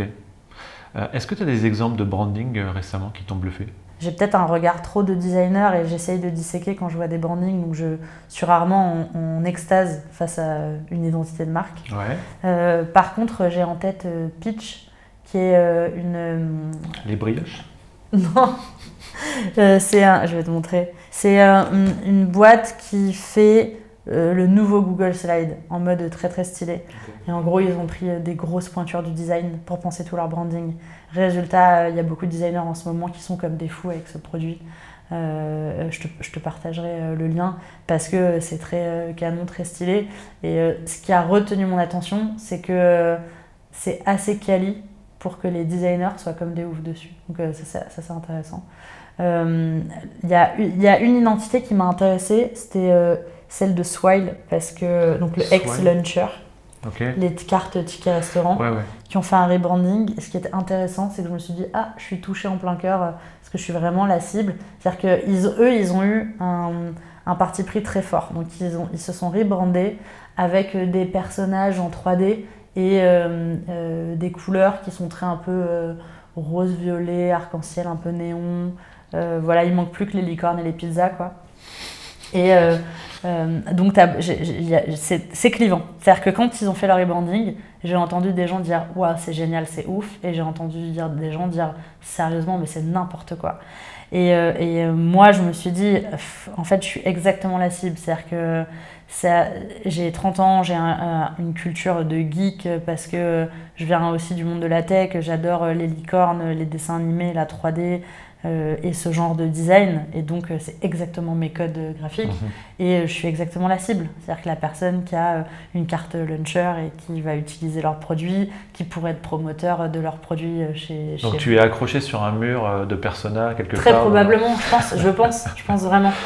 C'est très probable. Et en, en tout cas, je me suis dit, je me- je- ce que j'ai trouvé intéressant, c'est que je trouvais que leur, la manière dont ils ont pensé leur branding, ça se voit qu'elle est pensée leur cible. Et pour euh, Alan, d'ailleurs, c'est le cas aussi. Souvent, les gens dans la tech en parlent parce que j'ai souvent entendu des gens dire Mais du coup, tu vois, Alan, on met des emojis partout ou pas dans notre identité de marque?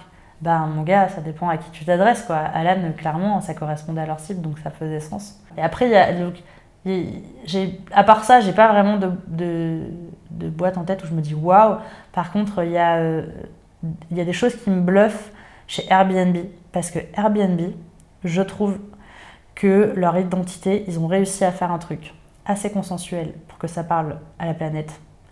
Et en même temps, assez fort pour qu'on s'en souvienne et qu'on retienne à quoi ressemble leur logo et quelle est l'expérience quand tu les utilises, etc. Et qu'ils arrivent à avoir une cohérence. J'avais euh, euh, une longue discussion avec un, des, de- un mec qui avait bossé comme designer chez eux euh, l'année dernière, où je lui ai demandé mais comment vous arrivez à avoir une identité, une, expérience client aussi cohérente en termes de brand, alors que votre produit il est énorme. Euh, les gens souvent imaginent juste la plateforme de matching de location, mais il y a euh, euh, les locations. déjà, c'est une marketplace, donc c'est énorme. Il y a aussi le côté B2B, il y a aussi le côté expérience. En fait, c'est monstrueux comme business. Et le mec me disait, mais il n'y a aucune cohérence. On n'en a pas en fait. On n'a pas une cohérence sur tout le produit. Par contre, on a une cohérence sur les parcours. En fait, ce qu'ils font, c'est qu'ils ont euh, tout pensé de façon très scalable. Donc, ils ont un design system, ils ont un brand book, ils ont des design principles, ils ont plein d'outils qui leur permettent de- d'avoir des règles comme ça pour avoir euh, de la cohérence de bout en bout. Et ensuite, ils s'assurent que sur un seul parcours, ce soit cohérent. Donc moi, quand je réservais sur Airbnb, tout toi, mon c'est parcours, fluide. il était fluide. Mais le mec me disait, mais en fait, si tu vas à un autre endroit pour un autre persona euh, dans un autre parcours, ça n'aura rien à voir. Mais chaque utilisateur, dans son customer journey à lui, c'est fluide. Et donc, euh, bah, euh, en fait c'est très fort parce que tu as l'impression d'avoir quelque, une expérience uniforme alors que c'est pas le cas. Et donc ce qu'il m'expliquait c'est si tu essayes de mettre de la cohérence partout tout le temps, c'est pour ça que tout à l'heure je te disais il faut pas essayer d'être la police du branding parce que tu vas t'épuiser. Il me disait si tu fais ça, ça n'a aucun intérêt. Peut-être que tu vas cramer tes équipes à aller assurer euh, je sais pas l'expérience, euh, l'interface, les couleurs et tous les éléments graphiques d'une page dans les paramètres où personne ne va jamais. Euh, donc ils me disaient pour eux, l'enjeu, c'est sur les parcours de, bout en bout, et je trouvais ça assez intelligent. Et après, le dernier branding, et là pour moi, c'est le haut du panier, ce que, ce que je, suis très fan, je, tous les jours quasiment, je regarde leurs produits, c'est Asos. Pour moi, Asos, euh, ils sont ultra puissants parce que euh, quand tu vas sur Asos, c'est noir et blanc, et puis c'est tout. Donc tu peux dire, c'est ok, c'est bidon quoi. C'est un, donc c'est une plateforme pour acheter euh, des fringues. Euh, voilà, c'est du e-commerce. Ils sont noirs et blancs, donc ils sont parfaitement accessibles. Je mets mes deux mains à couper, je ne peux pas les vérifier, mais je mets mes deux mains à couper qu'un malvoyant avec un clavier, il peut acheter sur Asos. Euh, ils ont une approche très intersectionnelle, c'est-à-dire que leurs produits, ils ont, ça, ça, va avec toutes les morphologies, pour les grands, pour les petits, pour les gros, pour les hommes, pour les femmes, pour les personnes non binaires, etc. Euh, c'est presque politique euh, la manière dont ils choisissent ça. Euh, mais ils ont enfin, c'est assez subtil pour que tout le monde s'y reconnaisse. Et c'est là que je trouve qu'ils sont très forts. C'est que tu prends n'importe quelle personne avec n'importe quel comportement d'achat. Ça marche. Ça marche. En fait, le respect des singularités fait partie de leur branding. En fait. Exactement, exactement. Et ça, je trouve ça vraiment puissant parce que si tu sais exactement ce que tu veux et tu veux pas perdre de temps et t'acheter ton t-shirt blanc, ça te prendra littéralement deux clics pour le trouver. Si ce que tu aimes, c'est flâner dans les magasins, faire les boutiques, te laisser porter, rebondir d'un truc à un autre, tu peux avoir exactement le même comportement d'achat en ligne. Et euh, euh, la manière dont le branding est adressé, c'est assez fort pour reconnaître quand on parle d'Assos, les gens qui y sont allés une fois, ils ont la plateforme dans la tête. Donc c'est assez fort pour s'en souvenir parce qu'ils ont, euh, ils ont quand même un style et en même temps, c'est assez consensuel pour que rien ne pollue ton achat. Mmh. Et là où c'est très puissant, c'est que la manière dont ils gèrent leur euh, identité, ça, en fait, la seule chose que tu vois quand tu es sur leur app, c'est les produits. Tout est pensé comme ça. L'expérience utilisateur, le design d'interaction, la UI, tout est pensé pour que tu sois focalisé sur les produits à tel point que tu as un peu ce comportement que tu peux avoir sur euh, un, réseau social type euh, Instagram. C'est-à-dire que tu peux ouvrir à sauce et puis 50 minutes après, tu dis Attends, mais qu'est-ce que je fais? Et tu te rends même plus compte que tu es dessus. Quoi. Et ça, je trouve ça vraiment très très puissant. Très malsain, hein, c'est vraiment le capitalisme dans toute sa splendeur. Euh, d'un point de vue éthique, c'est très sale, mais, euh, mais, ça marche vraiment bien. Écoute, tu me fais une transition de top euh, avec la rétention. Ah bah voilà, on y est. Évidemment. Et du coup, tu parlais de design principle. Ouais. Tu peux nous expliquer ce que c'est Qu'est-ce que c'est donc? Alors, les design principles, c'est un peu des grandes lois que tu vas donner à tes équipes. Donc ça peut être aux designers, mais aussi à des product managers ou à des équipes marketing, peu importe. C'est des gens qui vont être amenés à construire euh, des parcours clients, des parcours utilisateurs ou des interfaces sur le produit. Donc c'est des grandes lois qui vont te permettre, toujours un peu comme le brand book, de garder une cohérence dans ton expérience client. Donc par exemple, chez euh, Payfit, et là c'est le test, on va voir est-ce que je les connais par cœur? Le premier design principle, c'est le trust. Pourquoi le trust? Parce que ce que je t'expliquais tout à l'heure avec euh, notre brand, c'est que euh, elle marchait très bien pour nos early adopters, jusqu'à ce qu'on se rende compte que euh, pour la manager d'un business traditionnel en Allemagne, eh ben, on passait pas du tout pour des experts. Quoi. Donc, tu as une vraie. si, si, ton design principle numéro un, c'est tu dois toujours t'assurer que tu vas pas péter le trust avec tes clients, ça te permet de dire tu peux être créatif, tu peux t'amuser, tu peux sortir des codes à partir du moment où tu t'assures que tu vas garder, un, enfin que tes clients te percevront comme, un service de confiance. Euh, le deuxième, c'est euh, consistency, donc c'est la cohérence. Ça veut dire que tu vas devoir quand même respecter euh, les guidelines, le brand book, etc. Encore une fois, ça ne veut pas dire que tu n'es pas libre d'être créatif, mais ça veut dire que on doit reconnaître Payfit. Euh, ensuite, le troisième, je crois qu'on l'appelait Universal, si je te dis pas de bêtises. Donc si ton produit est universel, ça veut dire que que tu sois un client en Allemagne ou que tu sois un client en France, tu dois pouvoir avoir euh, le même niveau de qualité dans l'utilisation de tes interfaces.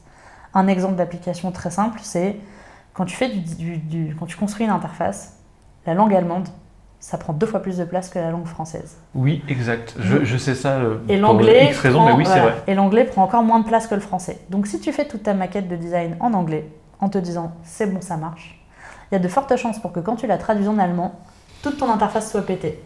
Donc si un designer, tu lui donnes comme règle dans un design principle, ça doit être universel, ça veut dire que tes couleurs, elles doivent être assez contrastées pour que quelqu'un qui ne voit pas le vert, un daltonien par exemple, puisse euh, lire ton interface. Ça veut dire que euh, si tu as un warning, tu ne dois pas utiliser que la couleur, tu dois avoir la petite icône de warning pour que celui qui ne voit pas les couleurs puisse la voir. Ça veut dire que n'importe quelle langue, ça ne doit pas péter ton interface, donc tu as des réflexions d'adaptative. Ça veut dire que où que tu sois, tu dois pouvoir accéder à ton produit, donc depuis ton mobile comme depuis ton, ton desktop, etc. Et le suivant, c'est delightful. Donc là, c'est euh, à quel moment. Ça peut être plein de choses. Ça peut être euh, une interaction qui va être hyper smooth. Ça peut être euh, euh, un visuel qui va toucher en plein cœur ton utilisateur parce que ça lui parle. Voilà, c'est la partie émotionnelle de ton design. Ok, mais alors du coup, comment on construit ces design principles? Ah, alors, comment on les fait? Euh, Bon, il y a plein de docs sur Internet. hein. Tu tapes Design Principle, euh, Medium, on est, on est fourni euh, à foison. Moi, les méthodes que j'utilise, c'est souvent des workshops. J'aime beaucoup ça. Pourquoi j'aime les workshops? Parce que ça m'évite d'avoir à faire 400 meetings et à prendre 3 mois. En général, je prends les personnes concernées autour de la table, on travaille ensemble, en deux heures, c'est plié. Toujours pareil, en mode défricheuse, euh, il faut aller vite euh, parce que euh, je viens du, milieu des startups et c'est ma manière de travailler, mais tu as des gens qui vont faire des design principles en se basant sur une étude de marché, un énorme benchmark. Ça peut prendre plus ou moins de temps en fonction de comment tu le fais. Mais plus ils sont stricts, plus c'est difficile de les appliquer. Euh, Il y en a plein en ligne, euh, c'est facile d'aller les consulter. Donc par exemple, ceux de Airbnb, je crois que c'est juste un mot à chaque fois. Ils ont genre 4 ou 5 mots, donc c'est assez facile à mémoriser. Euh, alors que si tu prends ceux de Apple, c'est des énormes paragraphes et t'en as plein. Donc voilà, plus c'est un peu comme les brandbooks quoi. Plus c'est plus il y a de contenu, plus, moins les gens les retiennent, et donc plus c'est difficile euh, euh, à, à respecter. Et delightful, pour moi, c'est évidemment très lié à la rétention. Si toutes mes expériences avec Payfit sont delightful, ah voilà, la rétention va Ouais. forcément augmenter. Euh, comment tu mesures le delightful? C'est un très bon point. Ah, c'est- ça dépend tellement de, de ton business. Déjà, si tu es B2B ou B2C, euh, ça va pas du tout être pareil. Mais pour, euh, pour reprendre Payfit. Par exemple, chez Payfit, Comment, comment quelqu'un qui fait un truc, euh, il se dit Hmm, ça c'est delightful Comment ça marche? Ouais. Euh, alors, au moment où tu es en train de, de concevoir une interface, quand tu crées un prototype, bah, en, en expérience, pendant ton test utilisateur, tu vois ce que les gens te disent en fait. En direct, tu vois tes utilisateurs utiliser le. Il faut savoir que nous, quand on construit un nouveau parcours, une nouvelle fonctionnalité, un truc nouveau, on fait un prototype, on fait un test utilisateur. Mhm. Euh, donc, euh, euh, t'as pas de nouvelle expérience qui sort sans avoir été confronté à des feedbacks Ok. quali côté client.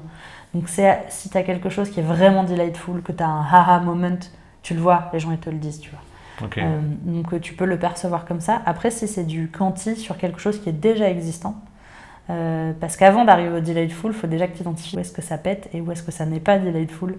Euh, et donc euh, il y a des choses qu'on mesure comme par exemple nos détracteurs et les raisons pour lesquelles on a des détracteurs.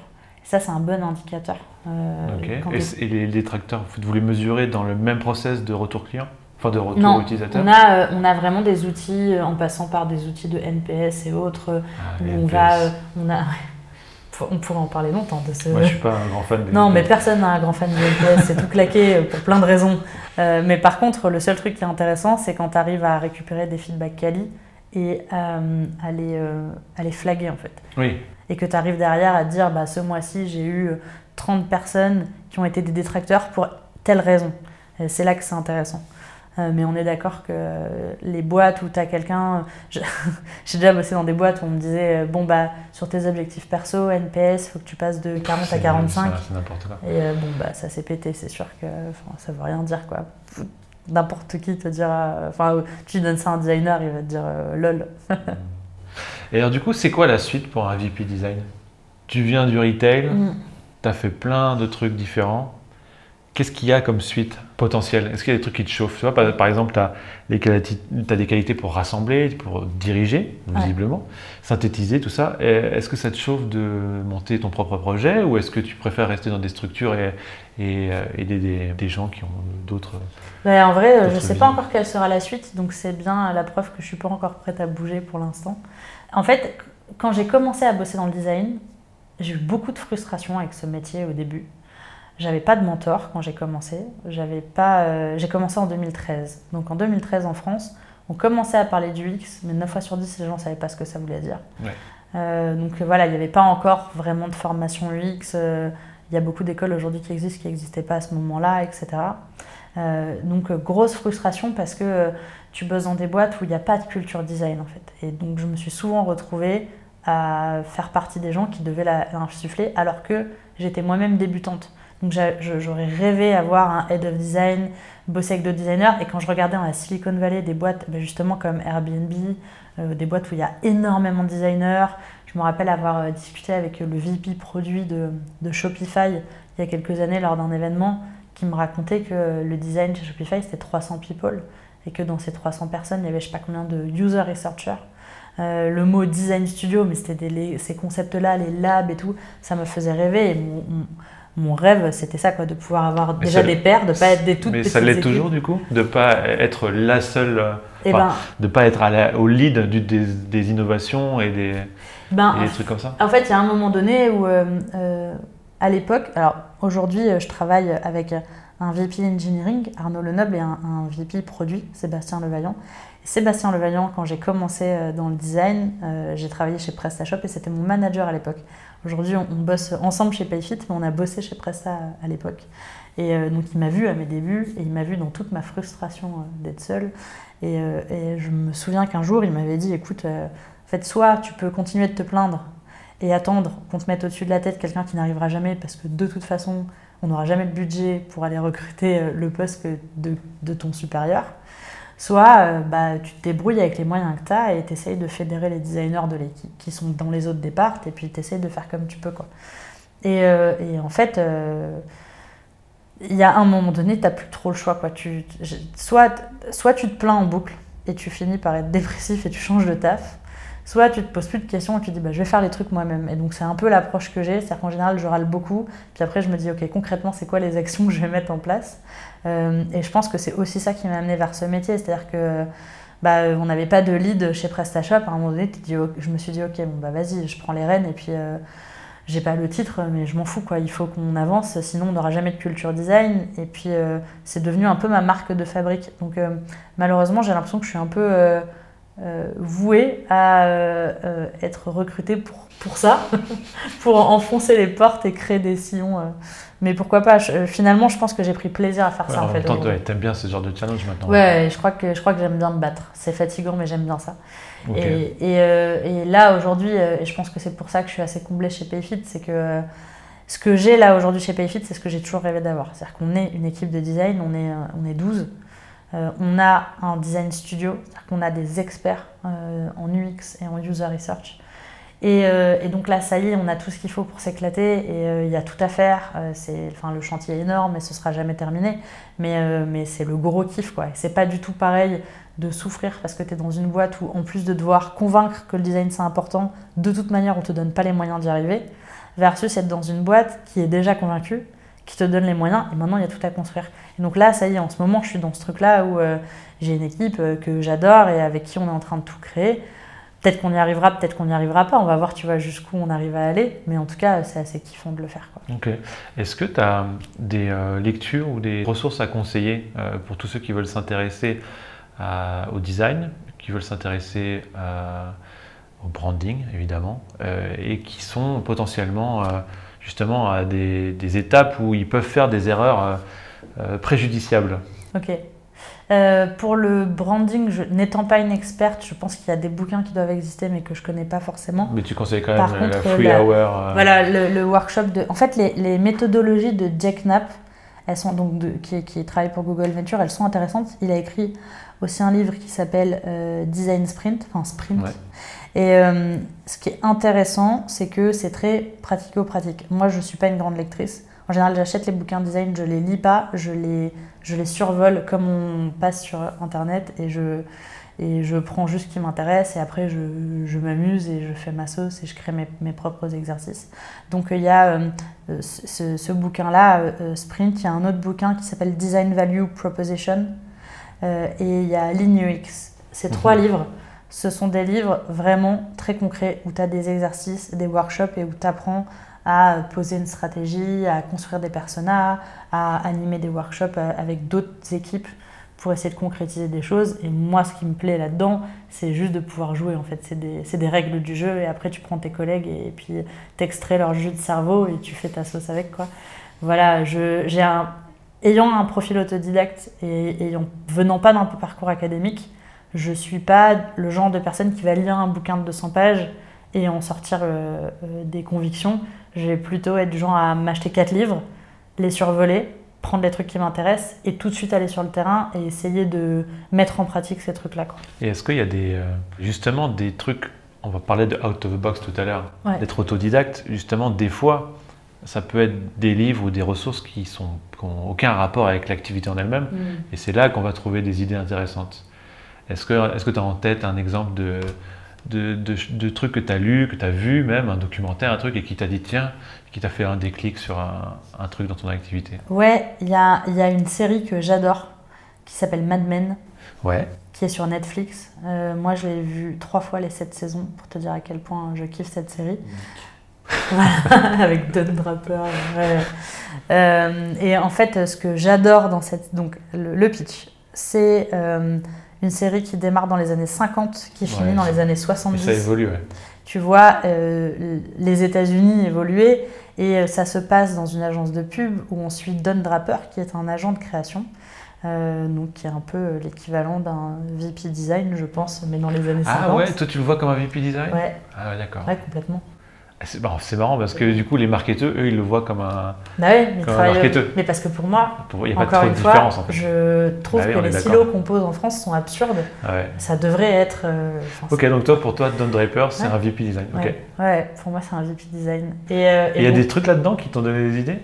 Bah en fait, euh, non, mais je trouve que c'est un hommage à l'UX. Parce que dans, dans la série, Don Draper, qui est un autodidacte euh, d'ailleurs, Mhm. euh, qui n'a pas un profil académique et donc qui pense pas comme les autres, euh, sa puissance, c'est qu'il raconte des histoires. Il est très bon en storytelling, mais surtout qui comprend la psychologie des clients et qui comprend l'importance de la psychologie. D'ailleurs, il y a un moment où il va s'associer à une psychologue, il commence à travailler avec des focus group, il utilise des vitres teintées, il fait des tests utilisateurs. Ouais. Toutes les méthodologies que tu trouves en, en UX, tu le vois les, les utiliser. Et mais ce qui est vraiment intéressant, c'est qu'à chaque fois, il se pose la question de l'audience, du contexte, de la cible, et après, il pose une stratégie, et son storytelling, il part de cette stratégie-là. Euh, Il y a un exemple où à un moment donné, ils doivent travailler pour des burgers, et euh, ils ont euh, des demandes de leurs de euh, clients qui sont euh, hyper complexes et ils voient pas comment ils vont réussir à convaincre les gens d'aller dans des fast-food. On est dans les années 50, euh, tu rentres chez toi, tu es un mec, tu poses les pieds su- sous- sur le canapé et puis tu as Bobonne dans la cuisine qui fait ta bouffe. C'est extrêmement sexiste comme... euh, Enfin, ça montre tous les codes sexistes de cette société-là. Et donc, euh, le- le- l'enjeu de l'équipe marketing, c'est, euh, mais en fait, euh, comment on va convaincre les gens de sortir de la maison alors qu'ils ont madame qui leur fait un super bon rôti qu'elle a mis trois heures à faire, etc. Et puis, euh, et puis ils vont manger des hamburgers dans ce fast-food froid où les sièges sont durs, où c'est pas confortable et où ils se demandent vraiment mais comment on va convaincre les gens d'aller là-bas quoi? Jusqu'à ce qu'en fait ils partent d'un concept où ils observent les gens et ils se rendent compte que euh, eh ben, au lieu d'avoir monsieur qui regarde la télé pendant le dîner, d'avoir madame qui est euh, en train de s'épuiser à faire euh, son rôti, et puis euh, les gamins qui sont concentrés sur ils veulent plus aller jouer vite et sortir de table, etc. En fait, le moment où tu sors de ta maison et où tu te mets autour de la table pour manger ton hamburger et tu t'es pas posé la question de le cuisiner, etc. En fait, l'expérience, c'est quoi? C'est juste que tu es tous ensemble autour de la table. Et le reste, t'as pas besoin de t'en préoccuper. C'est, euh, je sais plus le, nom du titre, mais c'est genre Papa Burger qui va s'occuper de tout. Et en fait, c'est le moment où la famille se rassemble. Et de là, ils sortent tout un concept. Et comment ils vont le vendre à leurs clients? Ils vont leur dire, bah aujourd'hui, dans notre société nouvelle des années 50, euh, on n'a plus de dialogue dans la famille, on est tous éloignés les uns des autres. Mais si vous voulez retrouver l'essence de votre famille, venez chez Papa Burger. Donc du coup, ils font ressortir la pénibilité pour vendre l'antidouleur derrière. Exactement. Et en fait, ce qui est vraiment intéressant, c'est ben voilà, ta cible, client, c'est quoi leur problème? Euh, c'est quoi les solutions que tu peux leur proposer, c'est quoi l'histoire, tu poses toute ta stratégie autour. Et l'UX, ce n'est que ça en fait. Et c'est pour ça que pour moi, on ne peut pas décorréler le branding, l'identité de marque, euh, l'expérience client, l'expérience utilisateur, l'expérience produit. Et qu'aujourd'hui, en 2020, je ne comprends toujours pas pourquoi il y a autant de silos dans les boîtes. Parce que pour moi, en fait, à partir du moment où tu morcelles ça, tu morcelles ton expérience client. écoute, je suis tout à fait d'accord avec toi. Et euh, j'ai voilà, tendance à vouloir que justement euh, tout soit régi par le, growth. Bon, finalement, toi, c'est plutôt le design, expérience, mais, finalement, c'est la, même chose. On parle de la même chose. Bien sûr, c'est la même chose. Eh ben, merci beaucoup Léa. C'était super cool de parler avec toi. Merci à toi. Je suis très fier de, t'avoir reçu dans le podcast. Je suis très contente d'avoir participé. Et puis, bah, à très bientôt. Ok.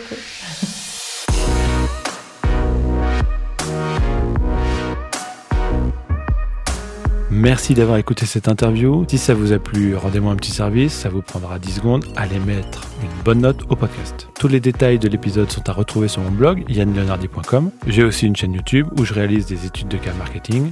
Je vous prépare plein de choses sympas pour la suite, alors inscrivez-vous à ma newsletter pour être averti et pour recevoir des conseils marketing et des ressources en exclusivité. À bientôt, ciao